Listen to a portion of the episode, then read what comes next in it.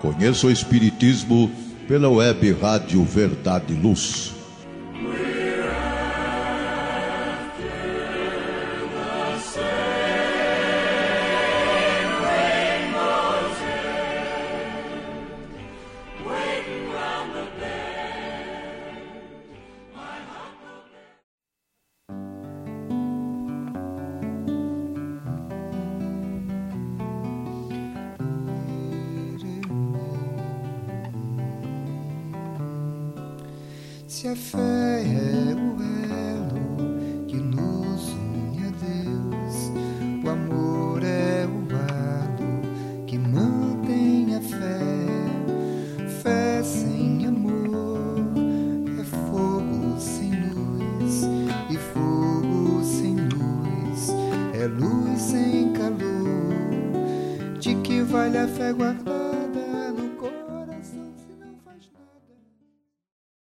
Olá, amigos da Web Rádio Verdade e Luz. Está começando mais um programa Conheça o Espiritismo. É um programa semanal produzido pela equipe do Departamento de Estudos Sistematizados da USE Intermunicipal de Ribeirão Preto. E hoje será apresentado por mim, Marlene Gonçalves. Se você perdeu os programas anteriores ou quiser ouvi-los novamente, basta procurar nas plataformas do podcast pela Web Rádio Verdade e Luz. Nessa fase do programa, estamos analisando as consequências morais do conhecimento espírita. Para isso, estamos partindo das histórias do livro Jesus no Lar, do espírito Neio Lúcio, psicografado por Francisco Cândido Xavier, relacionando essas histórias com ensinos trazidos por Kardec nas obras da codificação.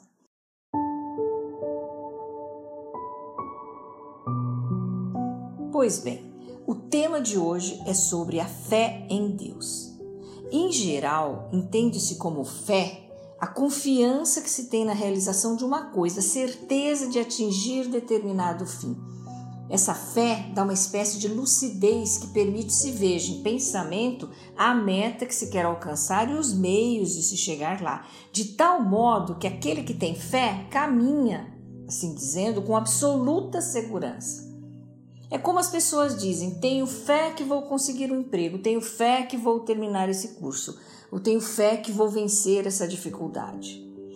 Mas vejam que por trás dessa confiança de que tudo vai dar certo, tem a presença de Deus, a ideia de que Deus está olhando por nós, cuidando de nós, para que tenhamos sucesso em nossas experiências. Mas é bom não confundir a fé com a presunção, achar que podemos tudo. A verdadeira fé, ela está ligada à humildade. Aquele que tem essa fé verdadeira tem mais confiança em Deus do que em si próprio, por saber que nada pode sem Deus. A presunção é menos fé do que o orgulho, e o orgulho é sempre confrontado, cedo ou tarde, pela decepção e pelos fracassos que lhe são impostos. Quanta coisa aparece em nossa cabeça quando começamos a pensar e refletir sobre esse tema tão importante, a fé.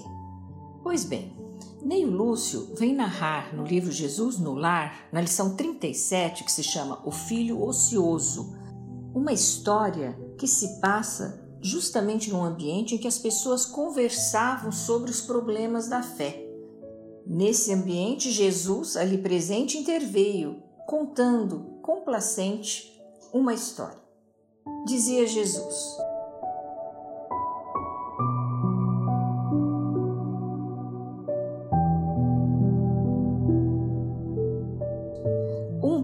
soberano possuía vastos domínios. Terras, rios, fazendas, pomares e rebanhos eram incontáveis em seu reino prodigioso.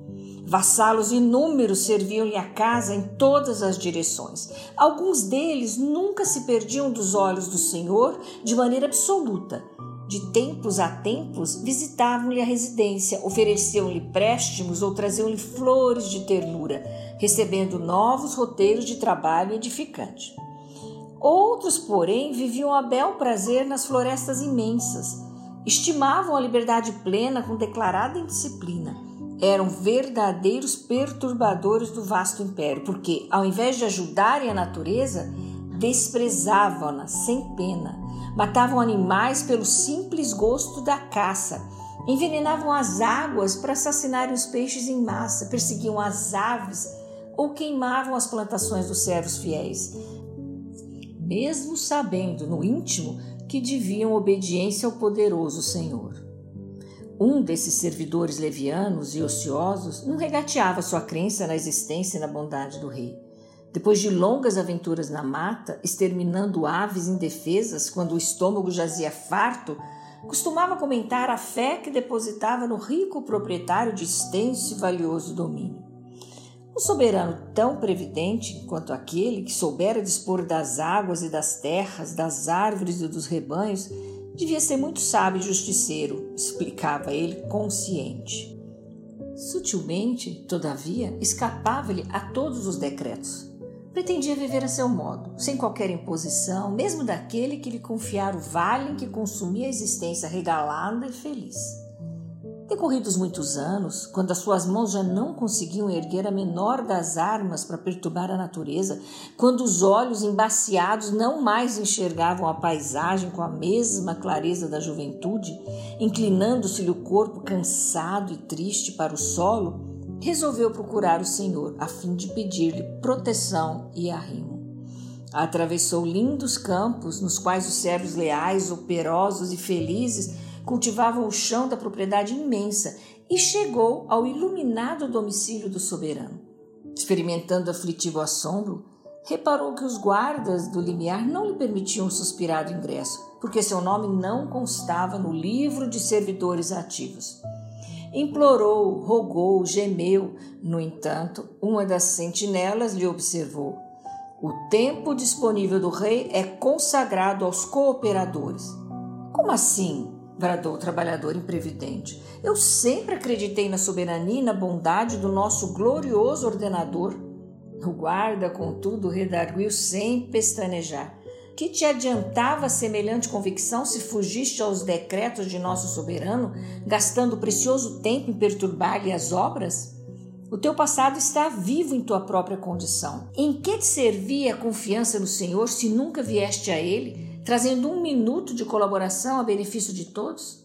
Observa-se logo que a tua crença era simples meio de acomodar a consciência com os próprios desvarios do coração. E o servo, já comprometido pelos atos menos dignos e de saúde arruinada, foi constrangido a começar toda a sua tarefa de novo, de maneira a regenerar-se. O mestre calou-se durante alguns momentos e concluiu: Aqui temos a imagem de todo ocioso Filho de Deus, o homem válido e inteligente que admite a existência do Eterno Pai, que lhe conhece o poder, a justiça e a bondade através da própria expressão física da natureza e que não o visita em simples oração de quando em quando, nem lhe honra as leis com mínimo gesto de amparo aos semelhantes, sem o mais leve traço de interesse nos propósitos do grande soberano, poderá retirar alguma vantagem de suas convicções inúteis e mortas? Com essa indagação, que calou os ouvidos dos presentes, o culto evangélico da noite foi expressivamente encerrado. Que linda lição essa! Vamos pensar melhor sobre o que Jesus expressou com essa narrativa. Como relacionar esse filho ocioso à fé? Que lições podemos depreender daqui? É o que conversaremos no próximo bloco. Fique com a gente, já voltamos. Faça o Evangelho no lar. O lar é a primeira e mais valiosa escola da vida. A paz no mundo começa sob as telhas que nos acolhem. Viver em equilíbrio dentro de nossa casa é o primeiro e mais seguro passo para a harmonia entre as nações fortaleça os laços de fraternidade, realizando o Evangelho no lar frequentemente. Escolha um dia e horário da semana mais adequados e estude as benesses que Jesus nos legou. Aperte ainda mais os laços de união e amor entre os familiares. Converse olhando nos olhos. Fale do amor de Jesus pela humanidade. Aprenda a distribuir sorrisos. Faça do seu lar um ambiente acolhedor, equilibrado e feliz.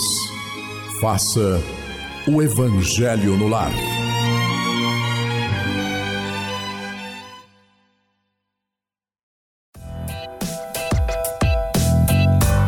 Chegou a hora de fazer ou renovar seu seguro? Procure a Vischer Seguros, especializada em seguros de veículos, seguros residenciais e seguros pessoais. Ao fazer seguros, consulte sempre a Vischer Seguros. Telefone 3625 5500.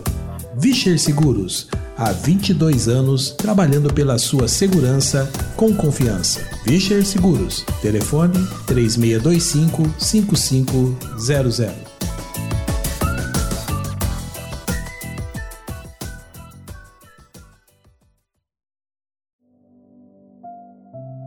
bem-vindos de volta. Estamos estudando uma lição trazida por Neio Lúcio no conto O Filho Ocioso do livro Jesus no Lar, discutindo os aspectos sobre a fé presentes nesse conto. A narrativa de Neio Lúcio fala de um reino maravilhoso, com vastos domínios, terras, rios, fazendas, pomares, rebanhos e um grande soberano que de tudo cuidava. Entre os servos desse reino, muitos estavam sempre próximos desse soberano, visitando-lhe, levando-lhe flores com carinho, recebendo novas tarefas com disposição e alegria. Outros, no entanto, apenas usufruíam aquelas lindas florestas com caça e pesca pelo simples, gosto de destruir, com muita liberdade e nenhuma disciplina. Queimavam plantações, perseguiam as aves, mesmo sabendo que deviam obediência àquele rei. Entre esses últimos havia um servidor leviano e ocioso que admirava as maravilhas do reino onde vivia e a bondade e previdência do seu rei, mas que apenas usufruía das belezas daquele reino sem nada oferecer de si em troca. Passou toda a vida com esse mesmo comportamento, abusando das terras e do que ela lhe oferecia, sem cuidar de nada. Quando envelhecido e sem aguentar mais sequer conseguir seu alimento, foi em busca daquele rei que sabia ser soberano e bondoso, mas não pôde aproximar-se. Os guardas que cuidavam do domicílio do soberano disseram a ele que o tempo disponível do rei é consagrado aos cooperadores. E ele teve que voltar e começar de novo, agora já velho e cansado, a fim de se reabilitar diante do Senhor. E Jesus acaba essa narrativa trazendo a moral da história. Diz o seguinte: Aqui temos a imagem de todo ocioso Filho de Deus, o homem válido e inteligente que admite a existência do Eterno Pai, que lhe conhece o poder, a justiça e a bondade através da própria expressão física da natureza e que não o visita em simples oração de quando em quando, nem lhe honra as leis com o mínimo gesto de amparo aos semelhantes, sem o mais leve traço de interesse nos propósitos do grande soberano, poderá retirar alguma vantagem de suas convicções inúteis e mortas? Que lição é essa? Que que adianta reconhecer o poder, a justiça e a bondade de Deus se eu não faço nada com isso? Se isso não transforma as minhas ações no cotidiano, se eu não me torno melhor a cada dia. É exatamente o que aconteceu com esse leviano e ocioso servo. Então a gente entende que é necessário algo mais que acreditar em Deus, algo mais que reconhecer a sua bondade e justiça. E aí voltamos à ideia de fé que conversávamos lá no início do programa. Kardec nos traz no Evangelho segundo o Espiritismo uma mensagem atribuída a José, espírito protetor, lá no capítulo 19, que diz o seguinte: Para ser proveitosa, a fé tem que ser ativa, não deve entorpecer-se. Aí a gente se pergunta, como assim ser ativa? O que é fé ativa? E aí o Espírito José explica, colocando a fé como mãe da esperança e da caridade. Ele diz que a fé é a mãe de todas as virtudes que conduzem a Deus e que cumpre a ela velar atentamente pelo desenvolvimento dessas filhas que gerou a caridade e a esperança. Como ela faz isso? Como a fé pode fazer isso?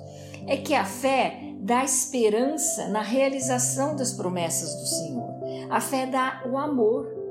E aí o Espírito José diz: se não tendes fé, qual será o vosso reconhecimento e, portanto, o vosso amor? A fé, divina inspiração de Deus, desperta os sentimentos que conduzem o homem ao bem. É a base da regeneração. Essa base precisa ser forte. Se tiver uma mínima dúvida abafando essa fé, vai abalar todo o edifício que se construiu acima dela. Então, o que, que faltou para esse servidor leviano da narrativa que nós acabamos de ouvir? Ele acreditava no soberano, ele via as belezas que ele produzia, ele usufruía de tudo aquilo, mas ele não fazia nada, não trazia contribuição alguma dele mesmo para aquele maravilhoso reino. Ele não se movimentava para se mostrar agradecido por tudo aquilo que era oferecido. Por isso que Jesus disse lá no final da história que o homem válido, inteligência, admite a existência do eterno Pai, reconhece o seu poder, justiça e tudo mais, mas não o visita em simples oração. Quer dizer, nenhuma lembrança, nenhuma prece, nenhum olhar, né? Um, nada, nada disso ele fazia. E aí ele continua: nem lhe honra as leis com o mínimo gesto de amparo aos semelhantes se eu não faço nada para aquele que está comigo, que está aqui, filho do mesmo pai, meu irmão, se nada disso eu faço, se nada, se eu não faço nada que leve um traço de interesse dos propósitos aí do grande soberano, qual a vantagem né, de eu amar Deus, de eu reconhecer a sua existência, se eu continuo quieta no meu canto e eu não faço mais nada? Então, a gente já entendeu até aqui que a fé sozinha não é suficiente, não basta. Não basta eu crer em Deus, minha fé tem que ser ativa. E será que esse ser ativa não quer dizer que a gente precisa fazer algo mais do que simplesmente dizer que ama a Deus, que acredita em Deus e fica só na espera? que seria esse ser ativa? Jesus nos disse que a fé é a virtude que desloca montanhas. Então, olha aí, estamos vendo movimento, trabalho. Ele está exemplificando aqui o poder da fé, o que se pode fazer quando se tem a fé. E também é dito que mais pesado do que as maiores montanhas, mais pesadas do que as maiores montanhas, são as impurezas depositadas nos corações dos homens e todos os vícios que derivam dessa impureza. Precisamos então ter coragem para remover essa montanha de imperfeições que nós temos a preguiça, o comodismo, a inconsequência, tudo aquilo que aquele servo leviano demonstrou ao usufruir daquele reino, mas que nós também temos dentro de nós. O mundo em que vivemos é esse lugar que nos acolhe e que tem muitas belezas, mas que acabamos muitas vezes fazendo mau uso e caminhando em direção contrária àquilo que é esperado de nós. O apelo dessa lição nos coloca a pensar se estamos atendendo ao chamado de Deus, se estamos fazendo mais do que simplesmente dizer que o amamos, mas o quanto estamos cuidando desse mundo, o quanto estamos olhando para os nossos irmãos. Será que estamos servindo de instrumento de Deus para o bem que se realiza nesse mundo, que se deve ser realizado nesse mundo? Ou será que estamos só piorando as coisas? Importante saber que todos nós temos uma tarefa. Deus confiou para cada um de nós uma tarefa. Ninguém nasceu aqui para simplesmente usufruir das belezas desse mundo. E precisamos então ficar atentos, porque se o nosso caminho está se desviando, vamos buscar reencontrar o nosso rumo. E se já temos fé, é um bom começo mas ela não pode ser só figurativa, como nos disse lá o Espírito José, ela precisa ser ativa. Mas, por outro lado, e se eu não tenho fé? E se eu sequer consigo ver as belezas desse reino de Deus ao nosso redor? Como fazer? É possível ter fé? Posso criar essa fé dentro de mim? Como eu faço isso? Isso é o que nós vamos ver no próximo bloco. Fique conosco.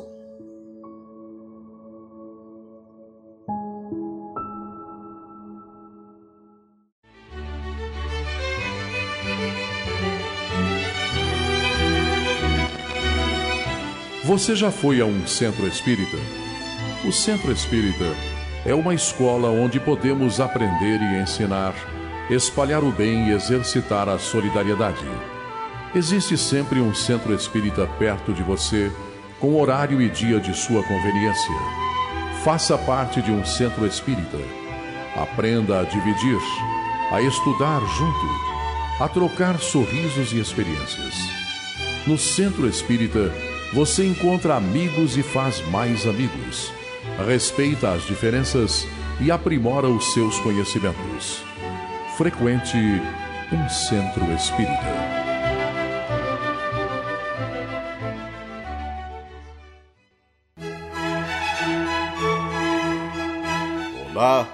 Livraria Verdade e Luz reabriu. Nosso endereço: Rua General Osório 658, Praça Carlos Gomes, em Ribeirão Preto. Horário de atendimento: das 9 às 13 e das 14 às 16 horas. Atendemos também pelo WhatsApp 16 9 2000 3870 com delivery. Enviamos os livros para você. Consulte a taxa de entrega. Use Ribeirão mais perto de você.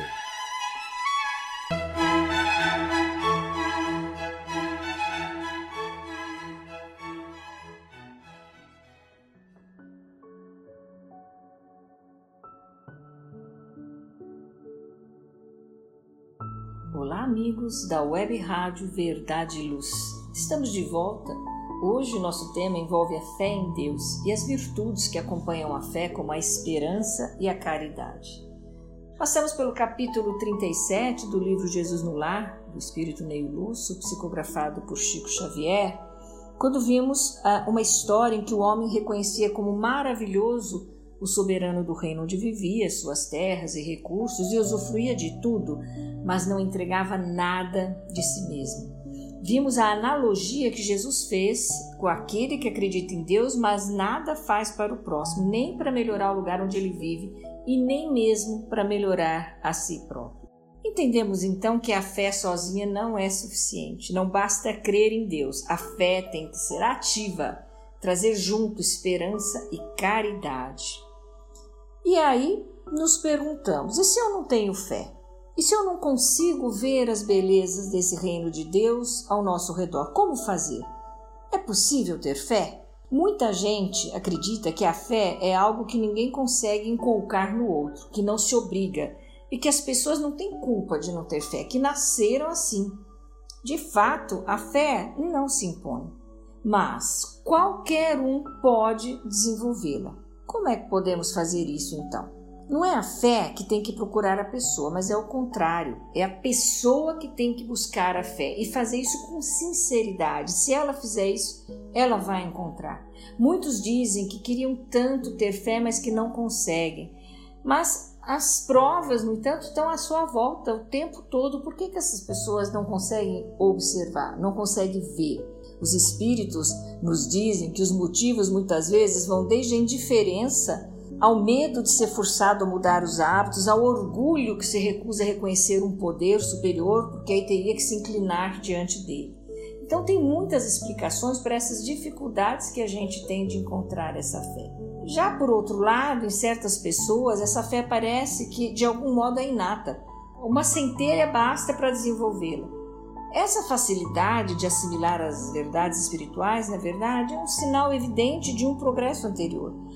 Muito possivelmente essas pessoas já acreditaram, compreenderam e trazem ao renascer uma intuição do que elas já souberam em outras existências.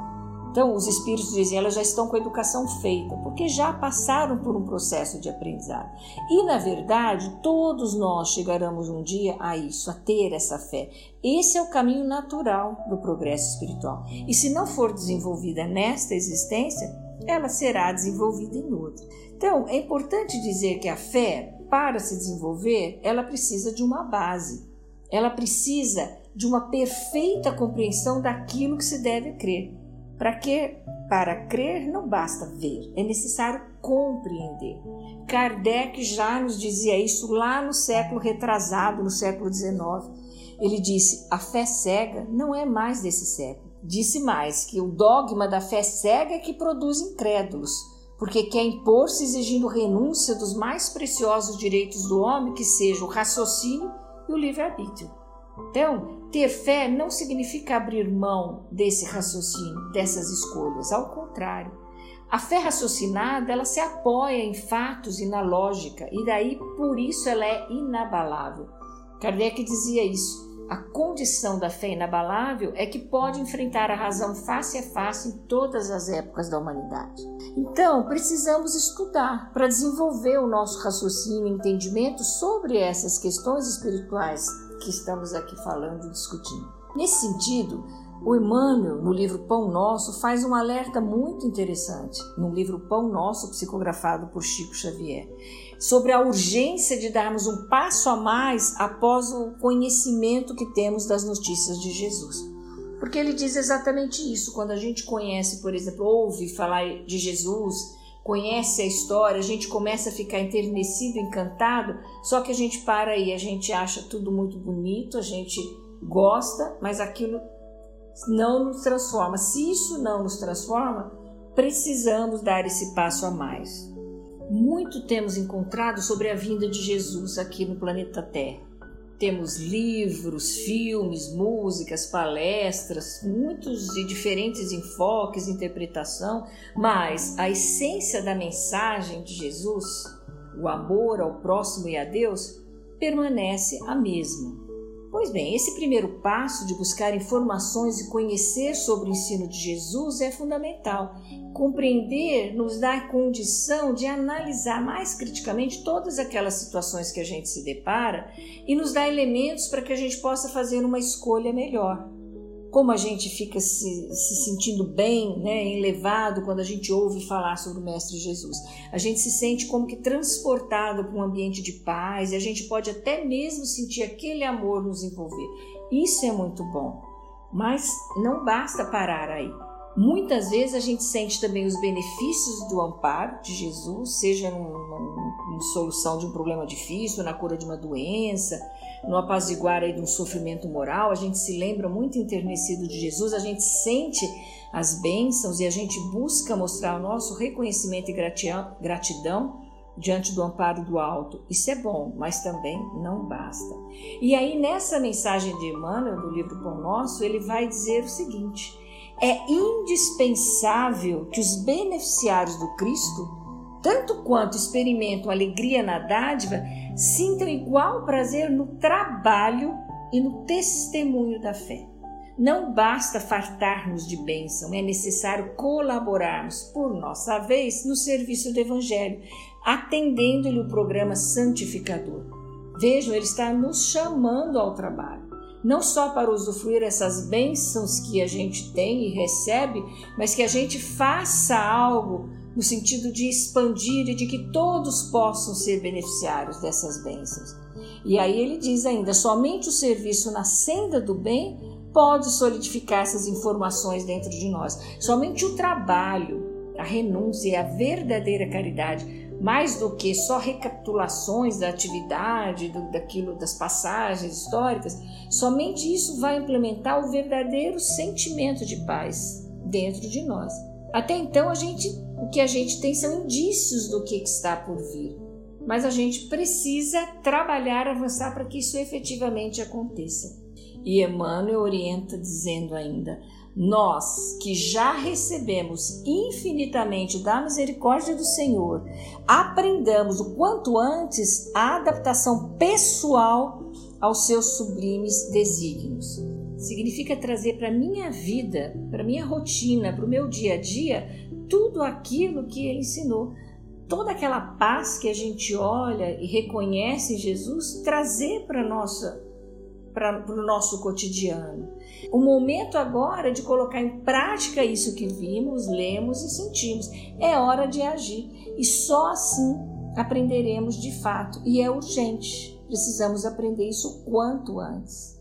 Então, esse alerta que o Emmanuel está dizendo vai na mesma direção dessa lição trazida por Neil Lúcio, nessa narrativa de hoje, que mostra um filho ocioso que acredita no pai, mas que não se movimenta nada para fazer que essa crença se transforme em algo mais construtivo, que se transforme numa melhora espiritual. Que a gente possa então trazer essa reflexão para o nosso íntimo buscar compreensão sobre como estamos nos relacionando com Deus. Temos fé? Estamos trabalhando para desenvolver essa fé? Estamos estudando para compreender melhor? Até onde vai a nossa fé? Nossa fé é ativa ou ela é só contemplativa? Será que eu tenho visitado o Senhor com as minhas preces? Tenho procurado melhorar o mundo onde eu vivo e a mim mesmo? O quão próximo ou distante eu estou desse filho ocioso? O quão próximo ou distante eu estou das lições que Jesus nos trouxe. São reflexões importantíssimas que precisamos fazer para poder avançar, para podermos crescer, para aproveitarmos melhor essa existência, essas experiências que estamos tendo aqui. É sempre muito bom poder refletir sobre temas tão importantes para o nosso dia a dia com essas lições riquíssimas que a doutrina nos traz. Que a gente possa interiorizar essas lições, apropriar-se desses ensinamentos para que possamos, enfim, colocá-los em prática na nossa vida. Esse episódio de hoje baseou-se, além do livro Jesus no Lar, de Neio Lúcio, psicografado por Francisco Cândido Xavier, no capítulo 37, O Filho Ocioso, também no Evangelho segundo o Espiritismo, capítulo 19, A Fé Transporta Montanhas, e também no livro Pão Nosso, de Emmanuel, psicografado por Francisco Cândido Xavier. Este foi o programa Conheça o Espiritismo, uma produção da União das Sociedades Espíritas Ribeirão Preto. Se você quiser ouvir novamente este episódio ou qualquer outro, é só acessar as diversas plataformas de podcasts como Spotify, Apple Podcasts e Anchor. Ouça, divulgue. Dúvidas e sugestões podem ser feitas através do e-mail esd.userp.gmail.com. Muito obrigada por sua companhia, obrigada por sua audiência. Até o próximo episódio.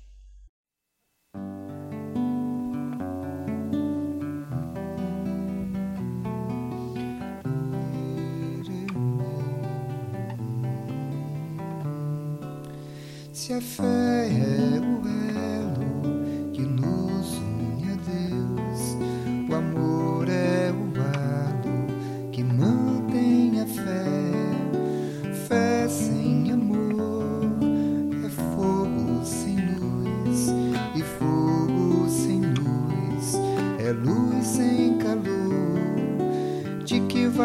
vale